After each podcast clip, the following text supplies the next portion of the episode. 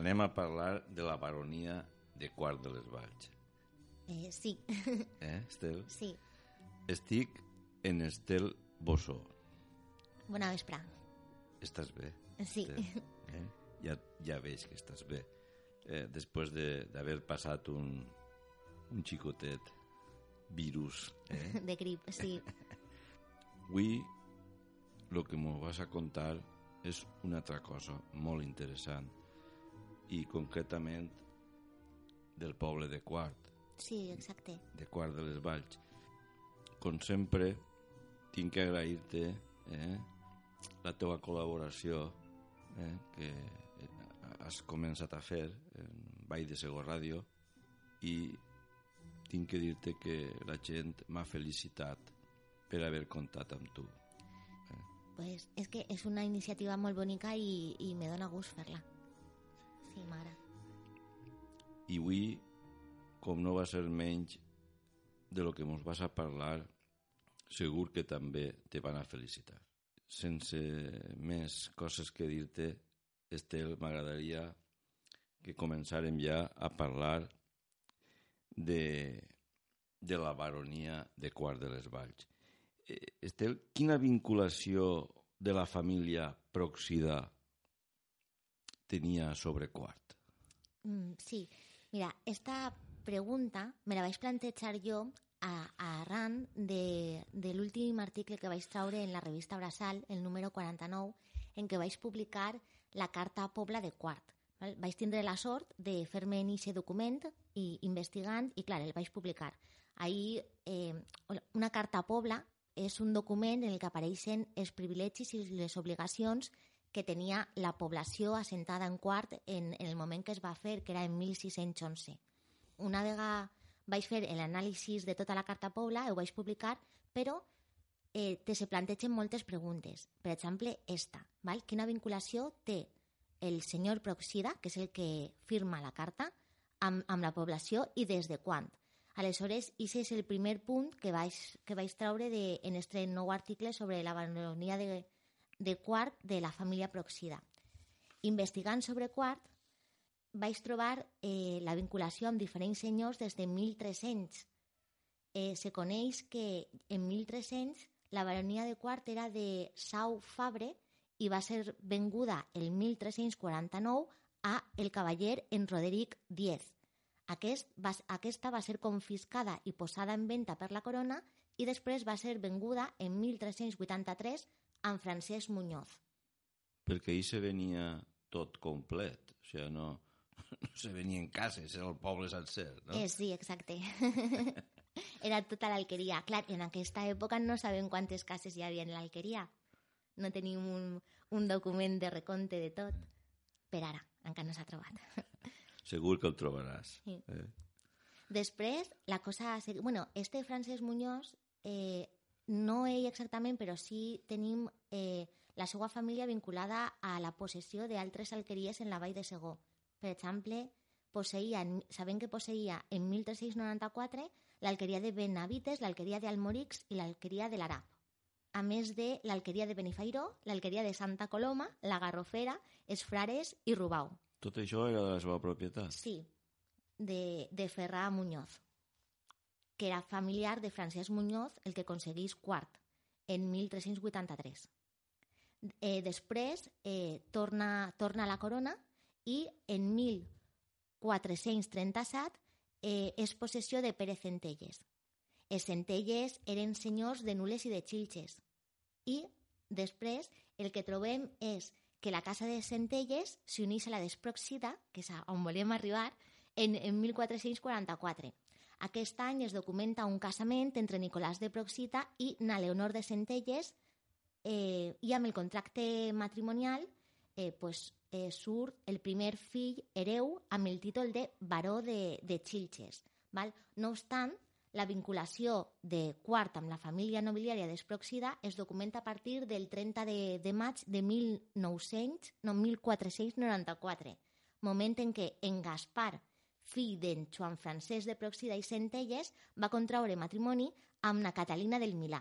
En casar-se van ser otorgats a en Gaspar la vila d'Almenara, la Llosa, Xilxes i Quart. O sigui que, d'alguna manera, tenim relacions eh? Sí, estem tots relacionats. de, de sang i de tot. Eh? bueno, almenys perquè teníem el, el, mateix, el mateix senyor, el mateix baró, manant... Sí, però ja I... s'encarregaria de que mos cruzàrem, no? Sí, eh. clar.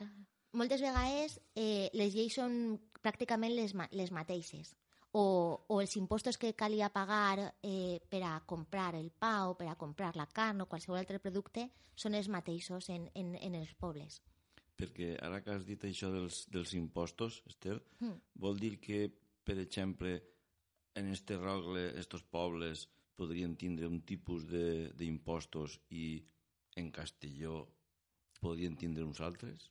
Sí, clar, això depèn de, de el senyor nobiliari que tingues en el poble, perquè ells són els que dicten totes les lleis, perquè ells, eh, per exemple, tenen la jurisdicció completa, val?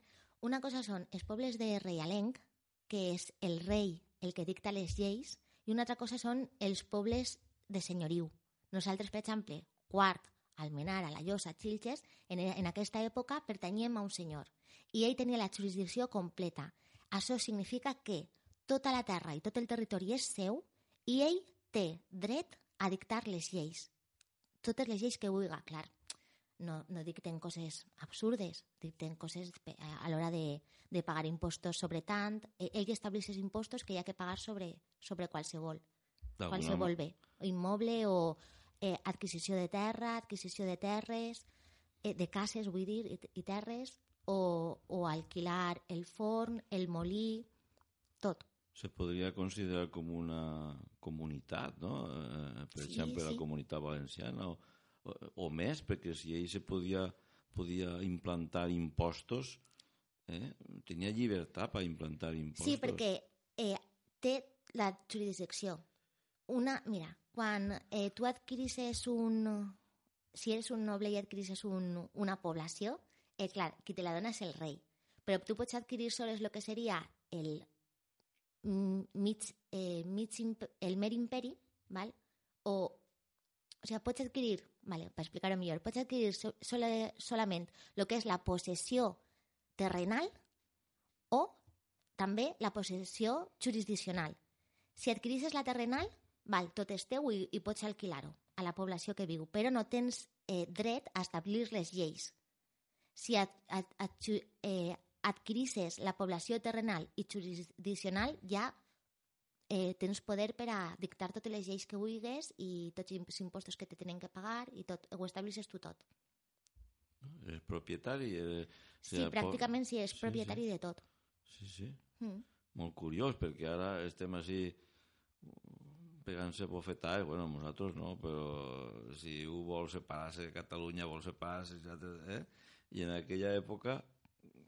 Pertanyia tot a, al senyor, sí. Molt bé. Pots continuar.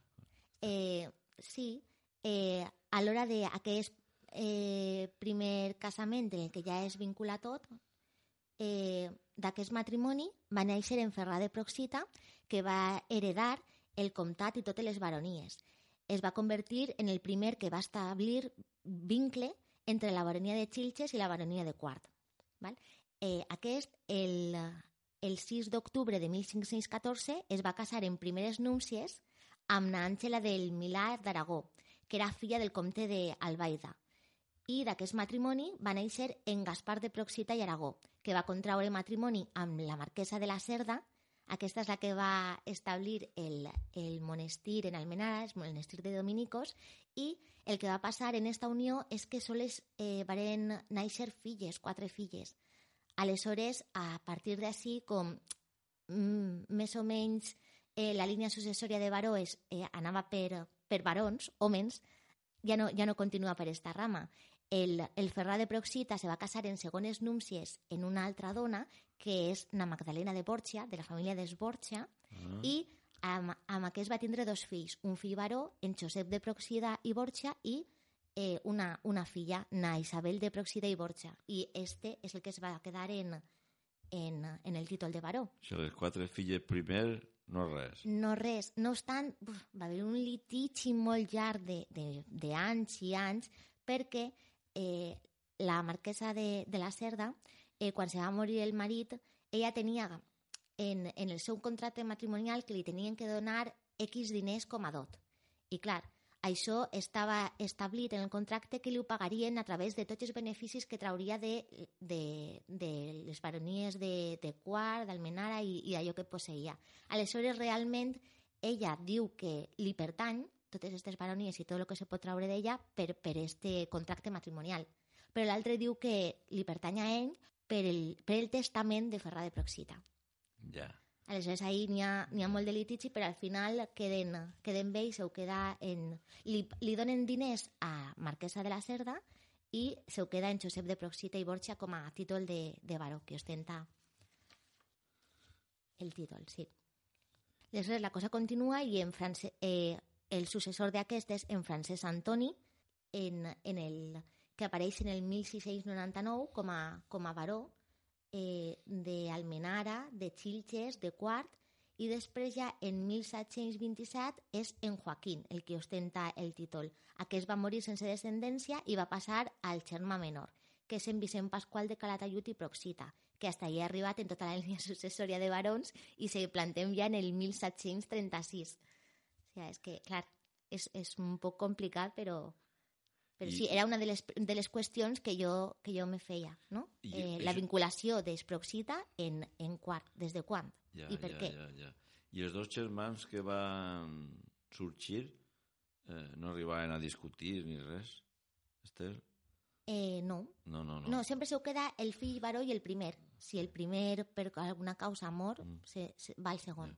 Però com ja saps tu que la història eh, sol passar coses complicades, els germans no discutiren, no? No, no. Molt bé. Després ja ve lo de les possessions i, Sí. i regalies de la baronia. Sí, exacte. En, en la Carta Pobla eh, apareixien documentades eh, alguns dels establiments immobles que hi havia en Quart en, en el 1611.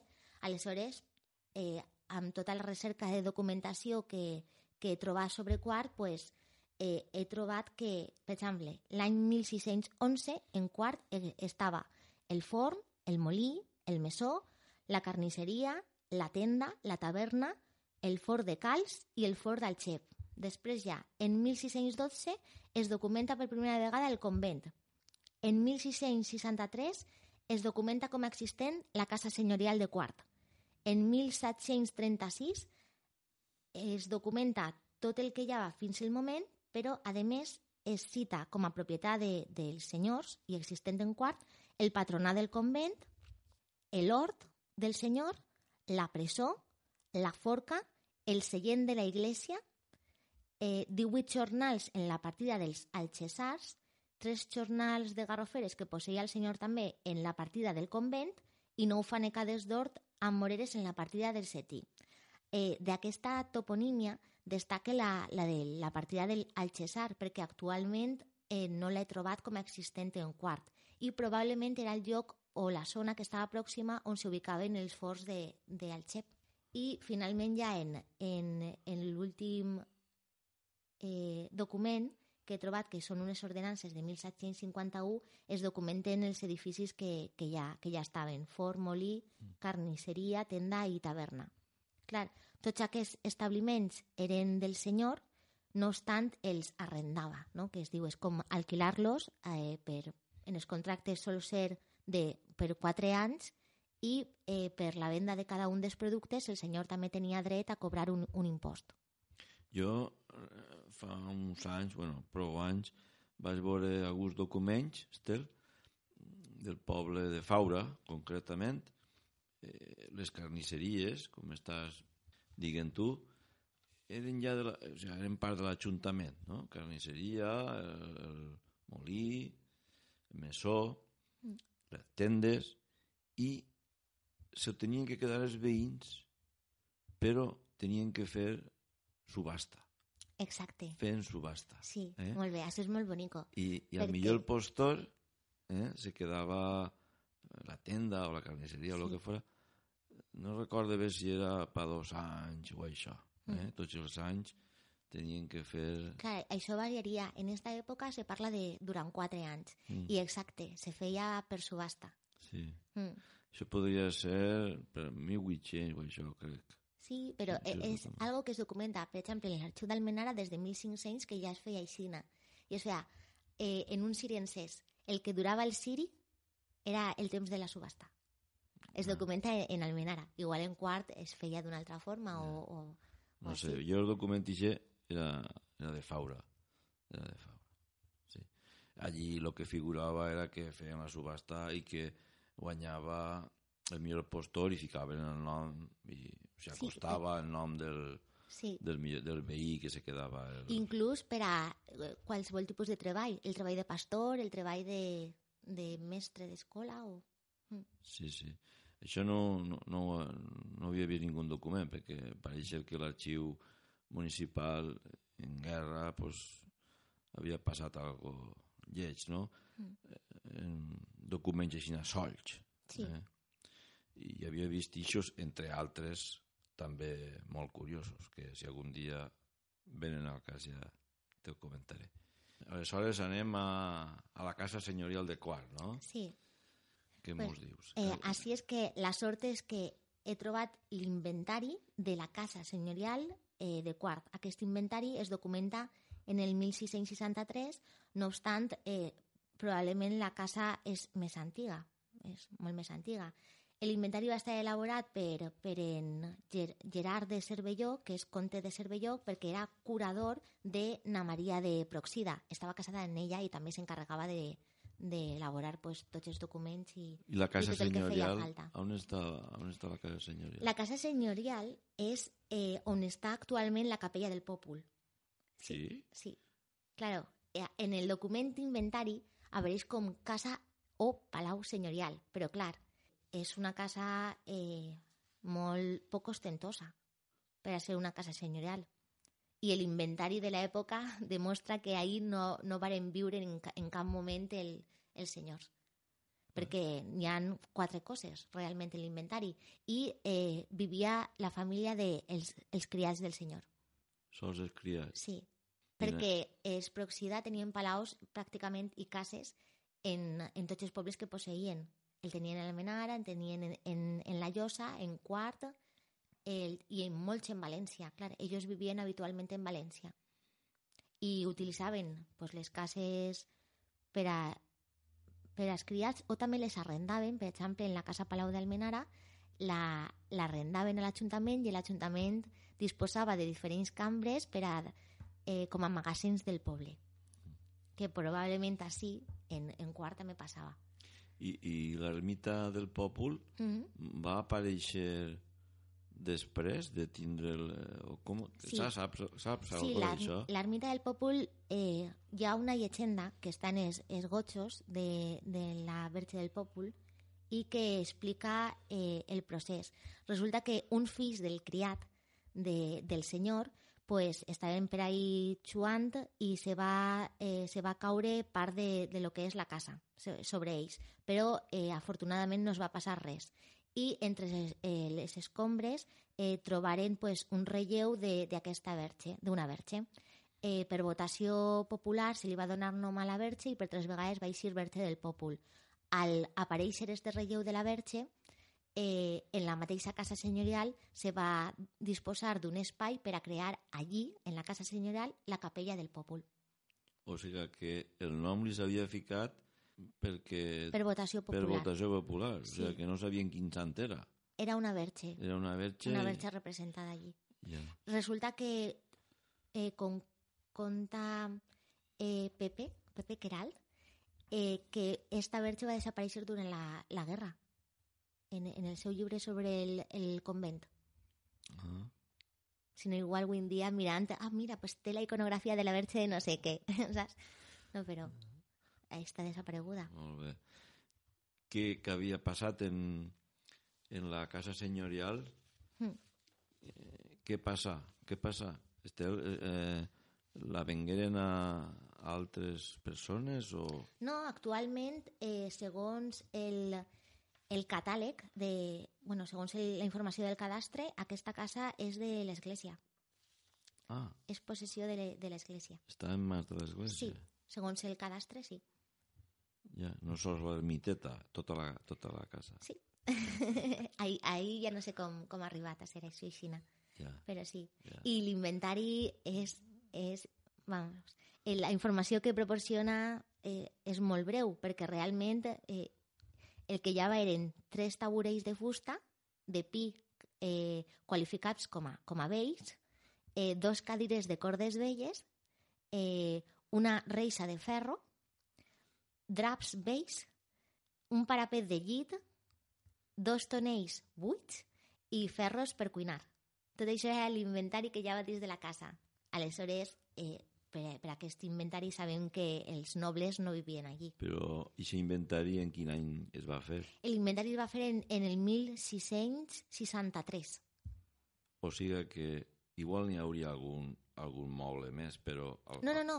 Així No? apareix eh, complet tot el que hi havia en, Sí? en la casa, tot. No, ho dic jo perquè si algú sabera, sabia que anaven a fer l'inventari, que havia de tenir un carromato d'aixòs... eh, Ah, i, no, eh, no.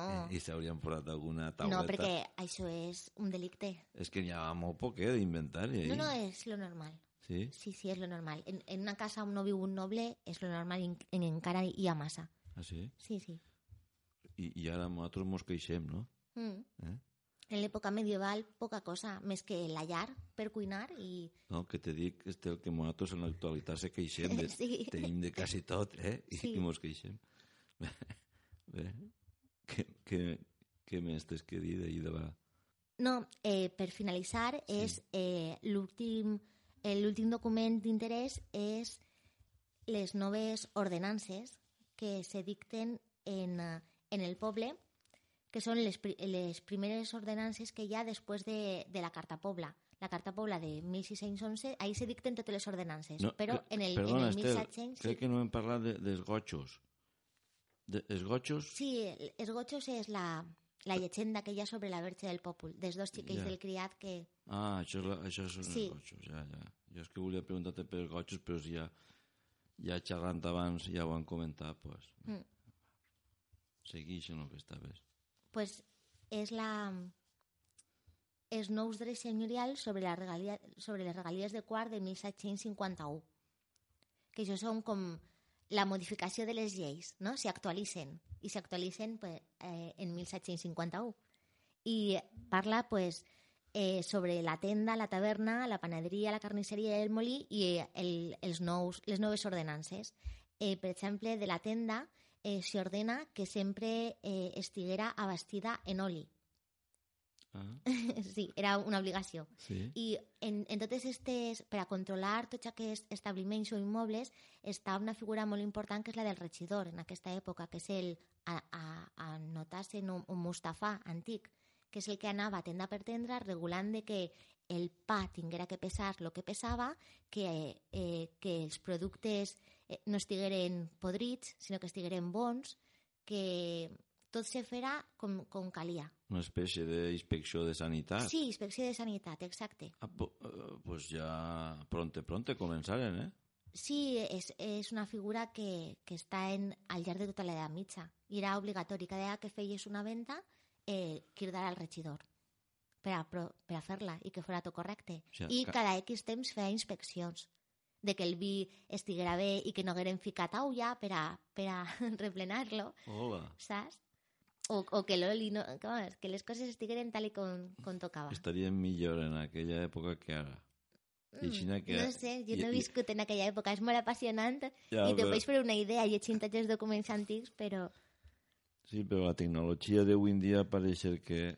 soluciona moltes coses. Sí, Sí. sí, que soluciona, sí. També s'establís el que calia cobrar per, per alguns productes. Per exemple, per l'oli diu que eh, costava 3 sous eh, la roba. Després, que en la tenda també hi havia, ten, havia que, que haver dos, dos tipus de, de, de peix, sempre. I uno d'ells eh, de, havia de ser la, la sardina. Ah, sí? La sardina com obligatòria i l'altre ja pues, el que pescaren, no? Tindria Mm, que ser tots els dies fresca, perquè, clar... Eh, No, eh, la sardina se podia vendre en la tenda perquè se, se, Se eh, salava, es- se se salava. salava, exacte. salava. I aquesta tenia que valdre dos diners, dos diners la lliura. És que en aquesta època ara tenim els euros i els cèntims, però en aquesta època teníem les lliures, els sous i els diners.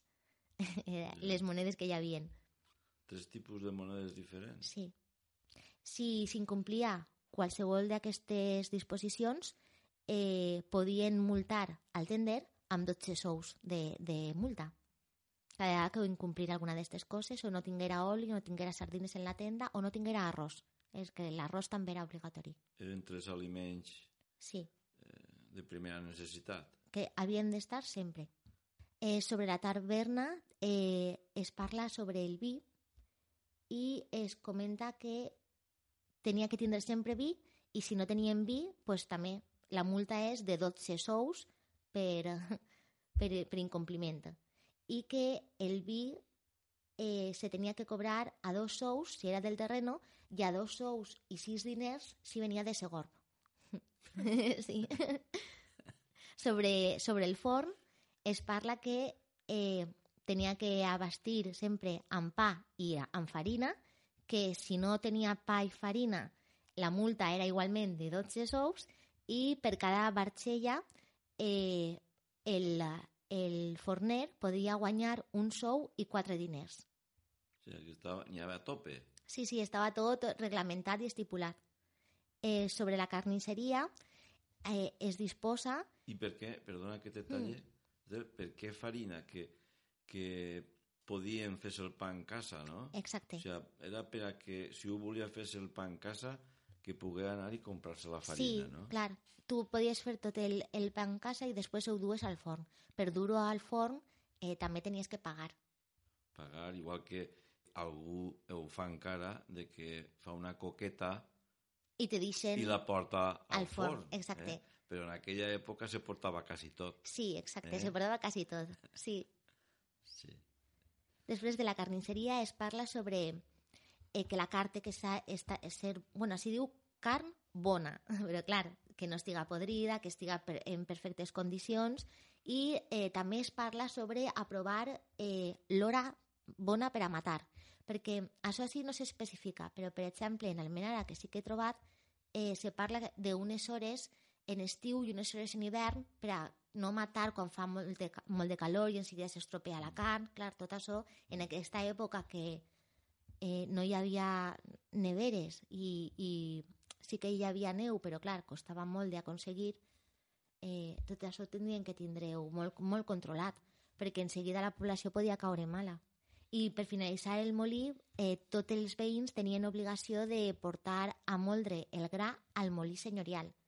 Per portar-lo a moldre pues, se pagava eh, X quantitat d'impostos.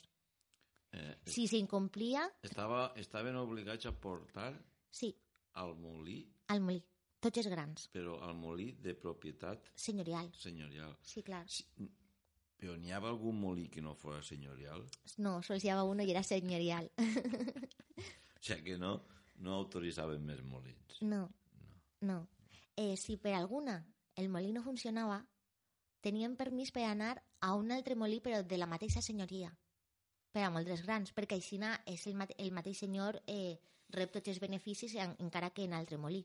No tenia armela perduda. I el, molin, el moliner tenia, eh, tenia que deixar sempre als veïns eh, moldres grans. Si venia alguno de, de fora que no fora de quart, i se tenia que anar a la cua, de, o sigui, a, no tenia prioritat. Tu, Saps? tu has sentit alguna vegada el, el dit ixe que diu que el moliner sempre mol el que vol? No. En, en aquest cas te, tenien preferència els veïns de quarta Ja. i, i després ja els altres. I l'incompliment d'això pues, eren tres lliures de pena. Hi havia moltes sancions, eh? Sí, però és una forma de regular-ho tot i, i que tot funcione correctament. Sí.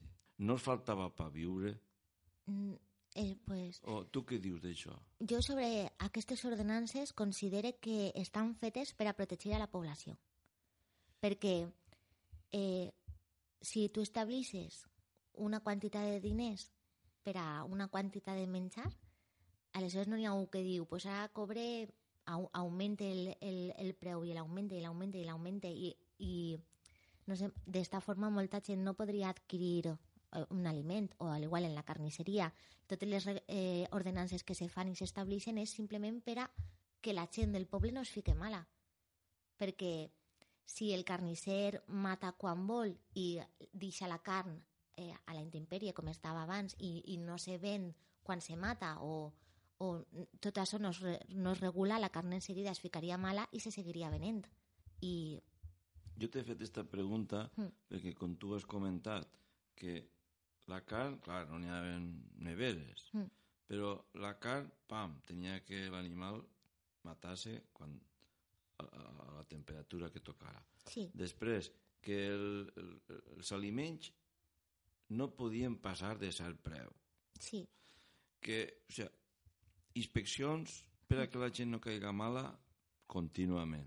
Mm. O sigui, que estava tot, pareix ser, molt ben lliugaet perquè ni l'empresari se passara ni que el, el veí passarà fam. Sí, és tot Està el bé clar, de la comunitat. Clar, sí. per bé de la comunitat. Està clar que n'hi havia un sol propietari, sí. que això és el que no acaba de quadrar, no? Però pareixia que estava més repartit el, el benestar, no? O què dius tu d'això, Esther? Bueno, ahir ja no, no arriba tant. Ja. El que sí que sé és que en, en els ajuntaments pues, es regula tot això, està clar, per, a, per al benefici de, del comú del poble.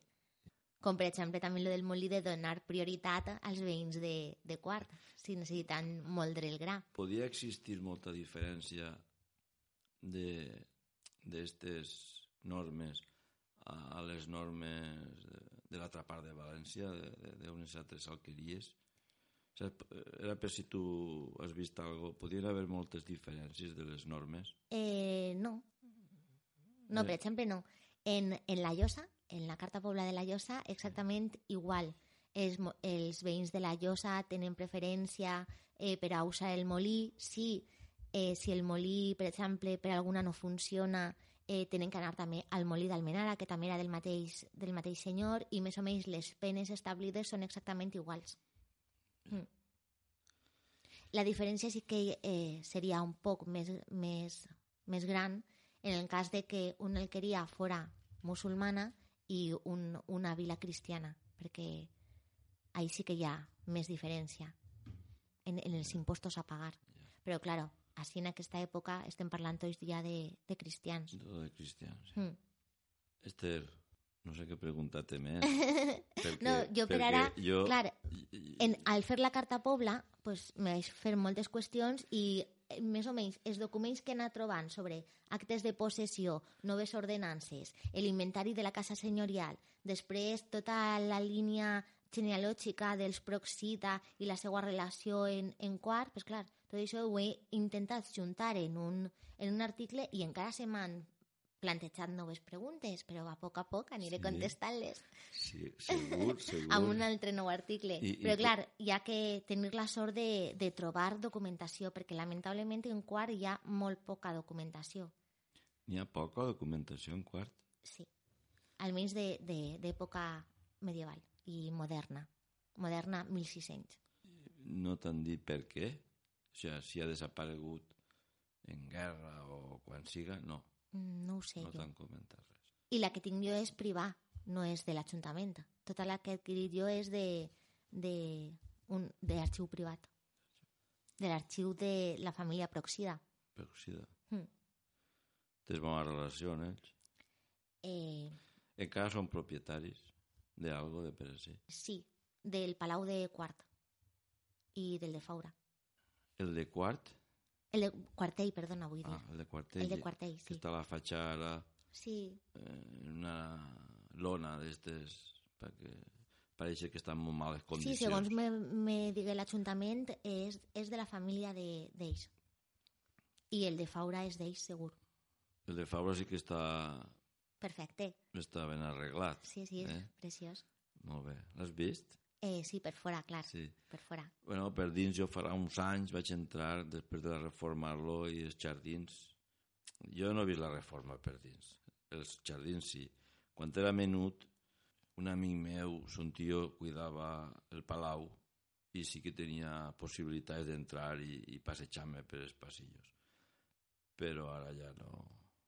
ja no ho ha vist. No ho ha vist. Jo el que he vist per dins és el de Quartell Mm. i l'he vist amb les últimes modificacions quan va estar ahí la, el casino de Quartell. Ah, I clar, està tot subdividit i la part de baix està dividit encara de quan, quan eren cases dels veïns. Part de baix cases dels veïns, part de dalt casino de, ah sí? del poble, sí. Jo de quartet no l'he vist per dins. Sí, pues es, està, està bonico de veure. Sí? Claro, des de lo que, Sí, de lo sí. que és l'edifici avui Sí, en dia sí. que està en, en estat de deteriori, però és molt interessant. Esther, moltes gràcies. Gràcies a tu. Eh, és, és un plaer, eh? Gràcies. eh, que mos contes aquestes històries que pareixen fàcils de contar però porten molt de temps per Mm. averiguar Sí, sí, eh? això sí, sobretot. moltes gràcies Esther Gràcies a tu.